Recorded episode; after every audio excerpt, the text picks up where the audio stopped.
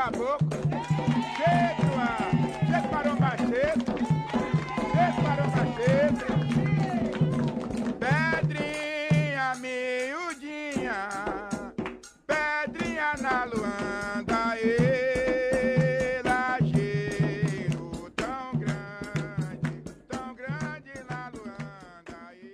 Olá, sejam bem-vindos e bem-vindas, rapazes e moças, ao Encruzilhadas, nosso podcast sobre as culturas miúdas, a cultura que você encontra nos becos, nas vielas, nas ruas, nas esquinas. Eu sou Gabi Moreira, jornalista, ao meu lado o historiador Luiz Antônio Simas. Como vai, Simas? Tudo jóia, Gabi? Bom dia, boa tarde para quem tá ouvindo de tarde, boa noite para quem tá ouvindo de noite, saravá para quem é de saravá, amém para quem é de amém. E, sobretudo, boa noite, boa madrugada, porque é onde se situam os nossos personagens deste podcast, né? Vamos falar sobre as damas da noite. São muitas, diferentes, variadas, não é, Simas? Ah, variadas, diferentes, damas da noite, com as suas histórias, com as suas trajetórias, né? E se a gente acha que todo mundo tem história para contar, todo mundo é personagem da história, que a história não é feita apenas do relato da vida dos grandes heróis, dos grandes políticos, mas que a história é feita também por cada um no seu cotidiano, a gente tem que falar, evidentemente, das damas da noite, né? As meretrizes, acho que a gente pode chamá-las assim, no começo das suas trajetórias. Era muito mais glamuroso, meretriz, não é? É, evidentemente que é uma história muito complexa, porque você tinha desde o glamour até a vida mais ferrada, mas de qualquer maneira, as damas da noite, né, as meretrizes, marafonas, que era uma expressão utilizada, damas da noite, como a gente está dizendo aqui, tudo isso que fala né, exatamente das mulheres que acabaram, inclusive, tendo, muitas vezes por questão de sobrevivência mesmo, em sociedades patriarcais, é importante dizer isso, acabar né, vendendo o corpo. E aqui no Brasil, quando as meretrizes chegam, assim, Simas, para eu entender, assim,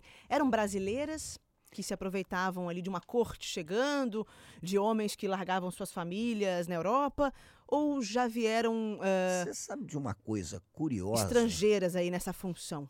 Os primeiros relatos de uma prática mais constante da, da, da prostituição é no Brasil, você tem desde a colônia, mas tem relatos muito fortes no período da mineração, porque o garimpo era uma atividade basicamente masculina. Então tem alguns estudos que mostram que grande parte né, das pessoas que chegavam ou de Portugal ou do Nordeste para o garimpo nas minas eram homens que vinham desacompanhados das famílias. Então você acaba tendo ali um mercado do sexo. Um exemplo disso é uma personagem que não se sabe onde começa o mito, onde começa a lenda, onde começa a história, né? Porque essa fronteira é muito fluida. É Ana Jacinta de São José, Dona Beija, a feiticeira de Araxá. Quem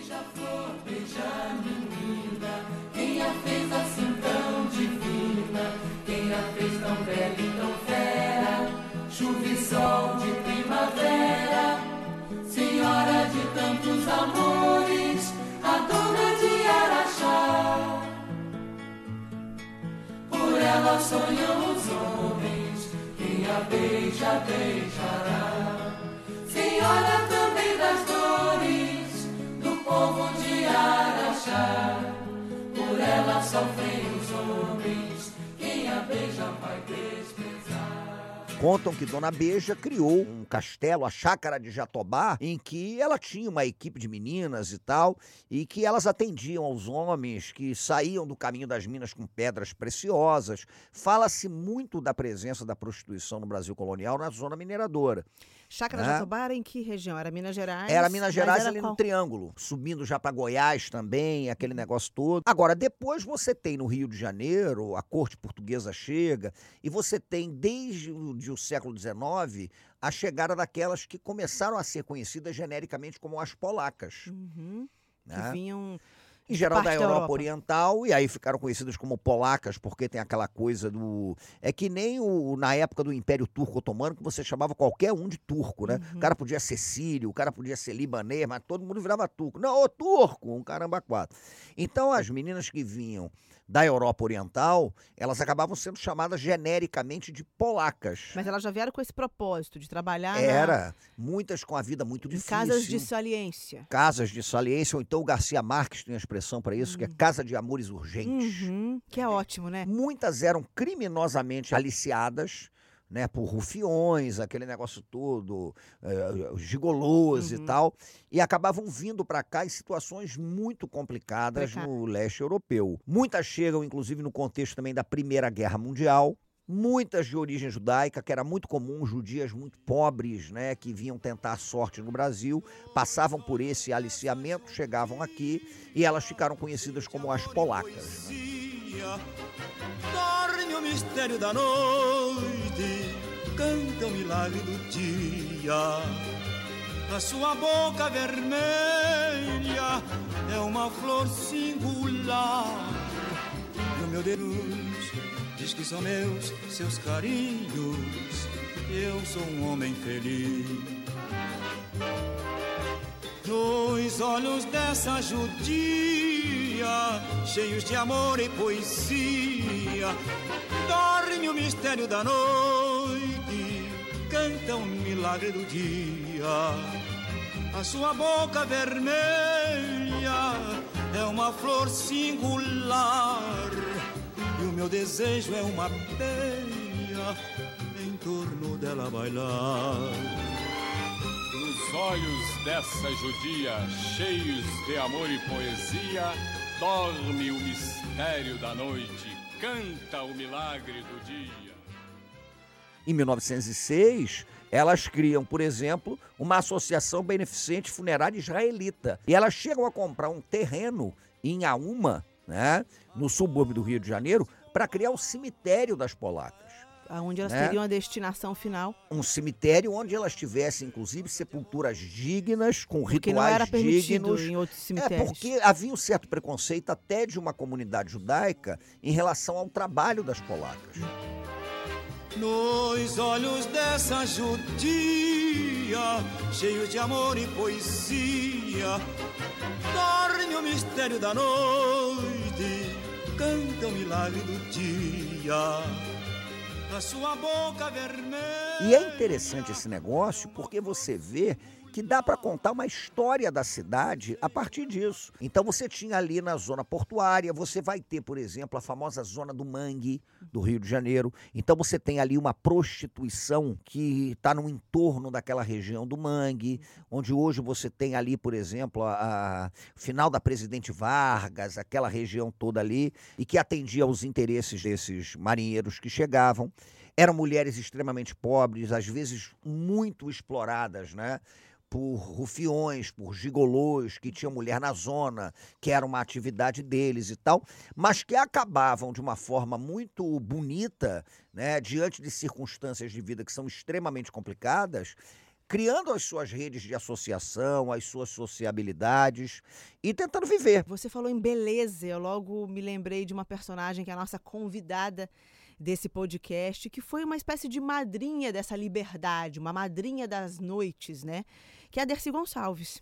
Sim, a grande Dercy. E a Dercy é o seguinte: a Dercy é uma artista que não era uma prostituta, mas que no fim das contas ela viveu a noite como artista num ambiente que era muito marcado também pela prostituição. E que, por conta disso, não tinha preconceito nenhum em relação às mulheres que precisavam vender o corpo. E, ao mesmo tempo, Dercy viveu num período em que o, o machismo atribuía a qualquer artista essa pecha de que estava se prostituindo. Antigamente, tudo que eu falava, eu era discriminada. Dercy Gonçalves não entra na minha casa. Dercy Gonçalves não fala com a minha família. Dercy Gonçalves não trabalha no meu teatro. Dercy Gonçalves é uma vagabunda. Trabalhei em teatro municipal, trabalhei em tudo hoje. Hoje trabalhei em todos os setores, cabaré, bar, botequim, trabalhei. Trabalho é honra, trabalho eu me coloco. Eu trabalhei no meu cabaré, cabaré da Lapa. Dercy falou a palavra trabalho. E talvez seja essa a grande questão sobre a prostituição. O trabalho ou o cabaré, o ambiente da casa de saliência, ele gera isso, quer dizer, uma quantidade de pessoas que estão ali que geram serviços, né?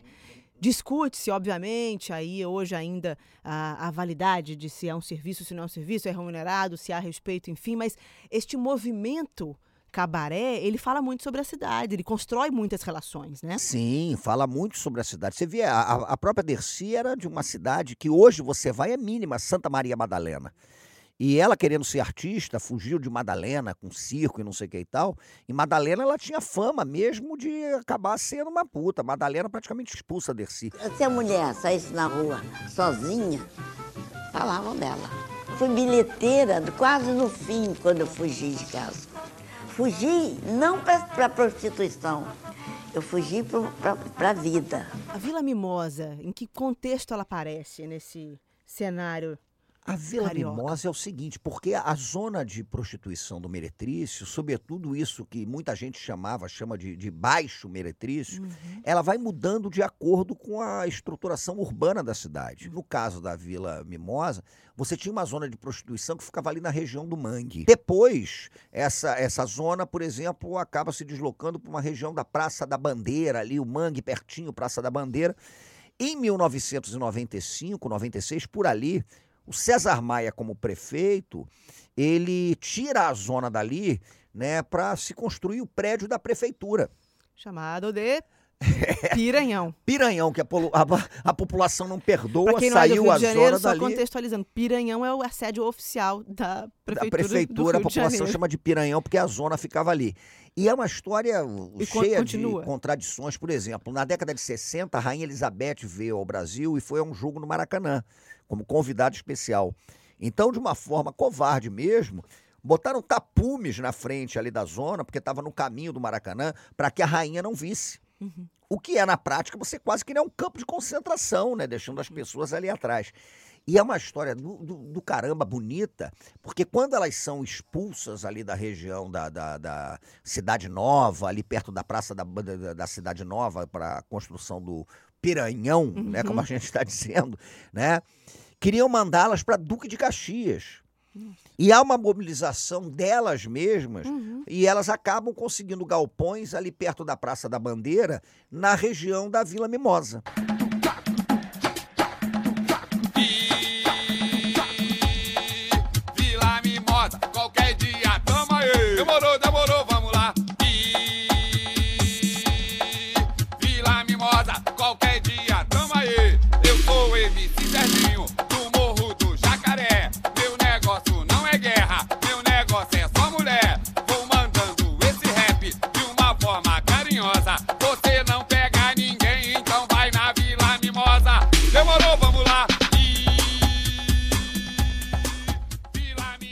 Gente não glamoriza, evidentemente, porque isso é uma questão complicada, a gente dando duro para trabalhar e tal, é um cotidiano eivado de violência, é, mas ao mesmo tempo também ali de, de- de sobrevivência, de culturas de sobrevivência. Então isso era muito intenso, isso- foi muito intenso. E outras zonas de prostituição, né, que aí se deslocam para depois para a noite da Zona Sul, esse negócio todo. Pois é, sim, mas esse é um ponto importantíssimo, quer dizer, estava falando aí sobre não glamorizar, e de fato não devemos. Há muitos problemas com a exploração da prostituição, né? Acho que esse é um, é um grande problema e pauta para os nossos legislativos lá discutirem. Não sei se eles são as melhores pessoas para discutirem, né? Porque são muito hipócritas, né? Mas, assim, essa coisa da exploração, ela me lembra muito como que a minha relação também se deu com o Rio de Janeiro. Eu cheguei no Rio de Janeiro e eu era encantada para entender aquele universo das prostitutas de Copacabana. Sim. A minha primeira matéria que eu fiz na faculdade era assim: primeiro período, faça uma matéria sobre um assunto que te desperte interesse. Eu fui fazer sobre as prostitutas de Copacabana. Então eu fiquei indo de noite, várias noites ali, conversando com elas e tentando entender aquele universo. Então eu sempre gostei muito, assim, o primeiro livro que eu li na adolescência, que eu me recordo, foi o Meninas da Noite, do Jim Stein. Sim. Que inclusive ele fala muito sobre exploração eh, sexual infantil. Infantil, um horror. Um horror. Foram, umas, foram matérias que ele fez pela Folha de São Paulo, eh, do Norte, do Nordeste e tal. E eu sempre, não obviamente com a exploração infantil, mas eu admirei muito essa profissão, porque é uma profissão que não tem nada mais eh, eh, íntimo do que você fazer sexo com alguém, né? Então você tem que estar entregue quando você faz sexo com alguém. E fazer isso sem vontade é uma sublimação muito grande. Flores horizontais, flores da vida, flores brancas de papel, da vida rubra de bordel, da vida, afogadas nas janelas do luar, carbonizadas de remédios, tapas, pontapés, escuras flores puras, putas, suicidas, sentimentais. Flores horizontais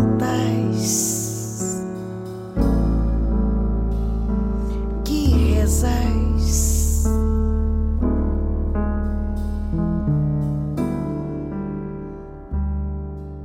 E Copacabana, Simas, quando é que sai da Vila Mimosa ou do Baixo Meretrício Na e vira verdade, na verdade, você a tem ocupação da Orla? áreas do Rio de Janeiro em que essa, essa, essa prostituição se localiza, porque você não tem um tipo só né, de prostituição. Você tem uma zona mesmo de baixo meretrício, que é aquela região ali do Mangue, aí é a região do, do- da Praça da Bandeira ali hoje, a, a Vila Mimosa ali pertinho. Então você vê até a própria diferença da cidade. Uma área mesmo de baixo meretrício naquela região da zona portuária, uma área de uma prostituição que aparentemente tem mais glamour, né? Primeiro na Lapa, depois que vai para a Zona Sul, certo? Isso vai acontecendo com, com, com bastante frequência. E você chega, por exemplo, a uma coisa que marcou o Rio de Janeiro, que é o caso da Help. A Help é isso, a Help bombava nesse sentido. A Help é aquela casa onde as moças vão se divertir, não trabalhar. É, É a- depois do trabalho. Em São Paulo tem a Love Story.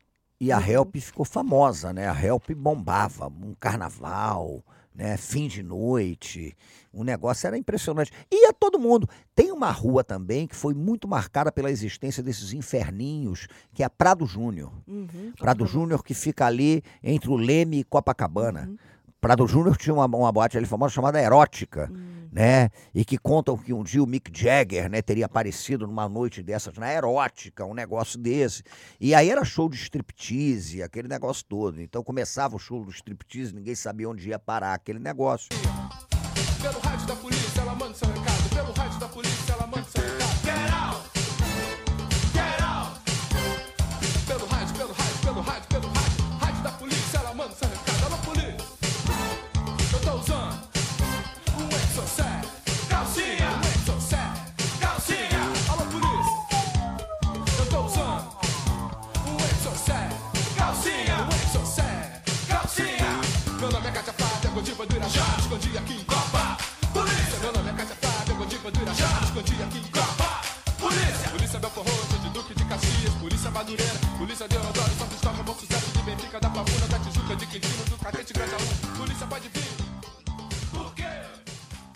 curioso como a prostituição ela fala sobre as nossas contradições sociais, né? ela fala sobre a desigualdade social, ela fala de um país extremamente desigual, ela fala de um país patriarcal, ela fala de práticas de violência contra o corpo. E, Gabi, um negócio que eu acho curioso é que há um imaginário, fora o fato concreto das mulheres que acabam tendo que se prostituir, né? com toda a violência inserida nesse processo, mas há um imaginário também da mulher livre que é assediada. E você, nesse sentido, sabe melhor do que eu como é que funciona esse tipo de coisa. No mundo do futebol, o, o imaginário do jogador de futebol, em termos de sexo, ele é construído dentro do futebol. Isso é algo que eu, aos poucos, fui entendendo, né? O, o- o jogador de futebol, ele... Quando ele entra para o futebol, muitas vezes ele não se relacionou sexualmente com ninguém ainda. Ele entrou com Garoto 11, novo, isso. 10, 12. E talvez ali ele comece a se relacionar. Mas aí, nesse caso, eu acho que é mais eh, esse jogador que ele não conseguiu ter outra relação com mulheres antes. Ou seja, ele não tem outro formato, às vezes, né? É só aquilo, né? Ele começou, a iniciação dele começou ali, já com essa oferta e também essa procura por esse tipo de, de relação. É óbvio que tem vários que não se utilizam sempre, enfim, que, que tem outro, outro tipo de relação com mulheres. Mas eu vejo muito isso, um pouco do meio e de como que eles têm a primeira relação sexual deles, já no meio do futebol. Ou seja, eles, já, eles não têm outro exemplo, eles já são inseridos ali. Você sabe de uma coisa interessante? Um outro prostíbulo que marcou a história do Rio de Janeiro foi o da Rua Alice. É né? A chamada Então, Casa Casa. Rosa. Uhum. E é muito curioso porque a Casa Rosa em Laranjeiras, ela era uma casa de prostituição barata. Então a Casa Rosa tinha fama de receber uns garotos, né, que iam para lá, ver esse tipo de coisa. Falava-se muito na época da Casa Rosa, inclusive, recebendo alguns jogadores que estavam começando na carreira. Era um público de estudantes que acabavam saindo dos colégios e iam para Casa Rosa. Muitas iniciações aconteceram ali naquele ambiente da Casa Rosa, da Rua Alice. Ficou como um sinônimo de um prostíbulo muito famoso na história da cidade de um bairro da cidade, que é o bairro de Laranjeiras e tal. Agora, você falou algo que me, me lembra uma, uma ferramenta muito boa para o repórter, que, era o, que é o seguinte, Simas. É, não tem lugar melhor para você saber das histórias do que um puteiro. Então, Olha eu aí. sempre fui também a puteiro atrás de histórias das pessoas que frequentam, dos clientes que frequentam. Eu sempre falei, a melhor, as melhores fontes para um jornalista são porteiro, taxista e puteiro. Porque é Olha. onde vo- tudo se vê e tudo se escuta. Você sabe que alguns crimes, por exemplo, a Patrícia Miero, aquela engenheira que foi assassinada na saída do túnel Sim, da Barra, da Barra. que até agora não, não- ninguém encontrou o corpo, é, ela parte do crime começou a ser resolvido e, enfim, ainda não, não tem resolução, mas ah, o que se sabe é que os dois participantes fo- foram a um determinado puteiro e um contou para uma puta que, que tinha chegado em casa, o amigo tinha chegado com roupa sangrando, com roupa com sangue, e desconfiou que aquele amigo pudesse envol- estar envolvido na morte da Patrícia. E aí, no outro dia, foi o major da corregedoria lá, e a prostituta, então, contou para esse major. Então, foi assim, revelado dentro de um determinado prostíbulo no Rio de Janeiro. Isso também lembrando de um fato. é, na época da Guerra do Vietnã, por exemplo, os Vietcongues, eles acabavam tendo uma rede de informantes nos prostíbulos, porque aqueles soldados americanos né, iam naqueles prostíbulos e tal, e o que eles diziam é que, dependendo de como você abordasse, eles contavam tudo. Né? E você acabava, inclusive, sabendo de algumas coisas, das estratégias de guerra, a partir daquela rede de informantes né, que era vinculada às prostitutas. É em isso. Itaguaí, por conta da. Teve uma, uma- um crime que aconteceu com uma família chinesa no Rio de Janeiro. Eu, pelo jornal Extra, fui mandada para Itaguaí para poder. Sabe, parece que tinham- tavam- estavam chegando chineses num container. Era uma lenda urbana que chineses estavam sendo desembarcados em Itaguaí em containers para trabalhar com escravos e tal. Aí eu fui uma semana para Itaguaí pelo jornal Extra. Eu só encontrava chinês na rua, eu não conseguia falar o idioma, eu não entendia nada e quanto mais saber se estava acontecendo isso queriam que eu me infiltrasse, entrasse na- lá dentro dos contêineres. Eu não consegui isso, mas eu tive a brilhante ide- ideia de frequentar os, os prostíbulos de Itaguaí Ali. e conversar com as moças que falam português. E aí elas me contavam. Enfim, não achamos nenhum container, mas saí de lá com algumas boas histórias, né? É isso mesmo. É a vida, gente. A vida tá correndo aí. é são os subterrâneos da cidade, como a gente costuma dizer. Doente de amor, procurei remédio na vida noturna. Noite em uma boate aqui na Zona Sul. A dor do amor é com outro amor que a gente cura. Vim curar a dor deste mal de amor na boate azul. E quando a noite vai se agonizando no clarão da aurora,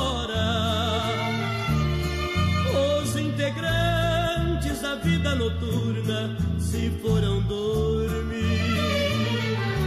E a dama da noite que estava comigo também foi embora.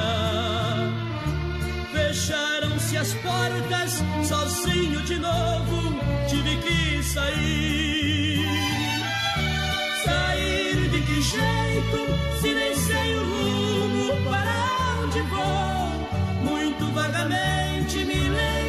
estou em uma boate aqui na Zona Sul.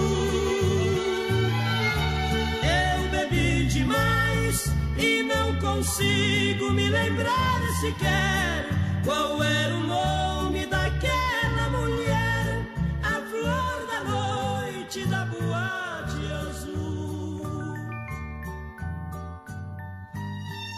isso, porque você tem uma série de coisas que circulam. Inclusive tem uma economia de, de, de prostíbulos que ela não se limita ao comércio do sexo, porque você tem que sobreviver. Então, muitas vezes ali é o bar, muitas vezes ali você tem. Pode ser restaurante, pode ser qualquer coisa, e tem a prostituição, né? Pois é, sim, mas eu tenho uma história que eu fico até na dúvida se eu devo contar, mas vou contar, estamos aqui para falar. Eu era repórter do Estadão e ganhava muito pouco na época vale alimentação. Era em 2010, tinha acabado de ter filho, era 12 reais. E o Estadão ficava ali na 7 de setembro com o Rio Branco, num prédio suntuoso e tal. E eu ficava sempre procurando um lugar barato para comer. No início do vale, eu comia no Série A, que a gente chamava, era um restaurante caro. Depois ia caindo para o Série B. No- na última semana, eu buscava um lugar mais barato possível, ou eu não almoçava. E aí eu saía de fininho, largava os outros repórteres, não contava para onde eu ia, porque eu tinha descoberto um puteiro ali pertinho, atrás ali da Casa Cavé e tal, que ele fazia uma promoção na hora do almoço. Era o almoço por 10 reais e se você ganhava um boquete de sobremesa. Olha isso.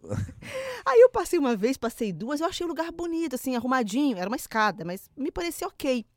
Aí eu falei, gente, certamente as meninas almoçam essa comida, então uma comida ruim, elas têm que trabalhar de noite, elas não vão passar mal. Aí um dia eu bati lá, tinha um, um leão de chácara na porta, falei, oi moço, você desculpa, eu tava com crachá, né? Eu queria mostrar que eu era trabalhadora, não era da noite, nenhum problema, mas eu não tava ali buscando emprego. Eu falei, olha, eu queria saber, eu posso almoçar e pagar 10 reais e dispensar essa sobremesa? o cara riu, olhou e falou: quantos anos você tem? Eu falei: não, eu sou maior. Ele falou: então pode. Se você não se importar, eu até coloco você para sentar num lugar separado, porque essa hora os clientes vêm. Eu falei: não, não, por favor. Mas eu não me importo, não. E aí eu adorei, eu comi o melhor PF que eu- da região por 10 reais. E, obviamente, dispensei a sobremesa sempre, né? É isso aí. E é, um, é o tal negócio, gente. É o horror, é, é ao mesmo tempo a hipocrisia da sociedade que parece que esconde esse fato numa sociedade tão desigual, né? Que muitas vezes a pessoa mesmo tem que vender o corpo e tudo isso misturado uma estrutura patriarcal, que é uma, estru- uma estrutura braba, uma estrutura pesada, né? E assumir que, que essas pessoas são portadoras de dignidade, elas são portadoras de história, elas muitas vezes estão em condições aviltantes, enfim, não queriam estar ali. Ou também outras que de repente dizem que, olha, é isso mesmo, eu estou vivendo, estou ganhando meu pão, é isso que está acontecendo, né?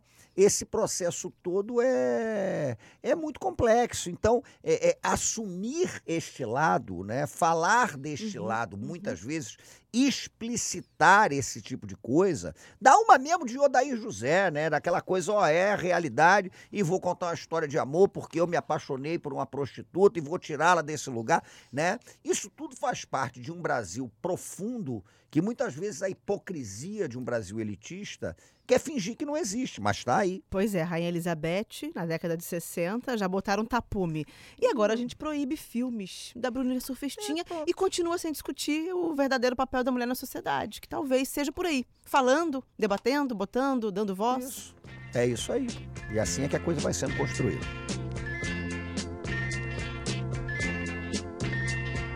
Olha,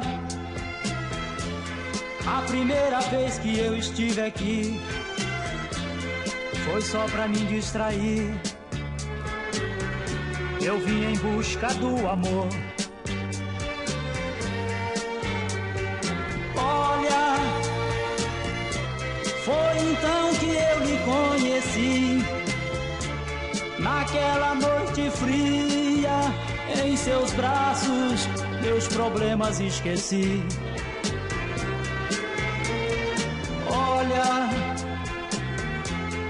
A segunda vez que eu estive aqui, já não foi pra distrair.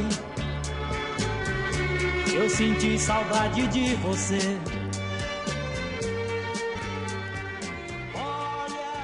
É, Simas, e com essa linda canção de amor, a gente encerra nosso encruzilhada sobre as damas da noite, tratadas com amor, como o Dair falou. E respeito, sobretudo. Isso aí. O Encruzilhadas chega ao fim deste episódio. Comigo, Gabi Moreira e Luiz Antônio Simas. Vamos repetir os twitters, Simas? É, o meu é, Luiz, é Simas Luiz com Z, porque senão você vai procurar S, essa desgraça de ser Luiz é S ou Z e tal. Então é Simas Luiz é só botar ali que você me acha. E o meu é Gabi Underline Moreira. Esse episódio, como todos os outros, teve a brilhante direção e edição de Pedro Asbeg, nosso técnico de estúdio companheiro Vinícius Leal. Estamos na Audiorama, em Botafogo. Além do site da Central 3, o podcast está disponível no Spotify, no iTunes e em todos os principais agregadores de podcast. Nossa, a produção é totalmente independente, o financiamento é coletivo. Lembrando que o conteúdo é 100% gratuito e essa produção exige recursos. Nesse endereço, apoia-se.se barra central 3, há um vídeo explicando nossa trajetória e por que pedimos o seu apoio. Acesse e contribua. E até o próximo. Eu vou tirar você desse lugar. Eu vou levar você pra ficar comigo. E não interessa o que os outros vão pensar. Eu vou tirar você desse lugar. Eu vou levar você pra ficar comigo. E não interessa o que os outros vão pensar.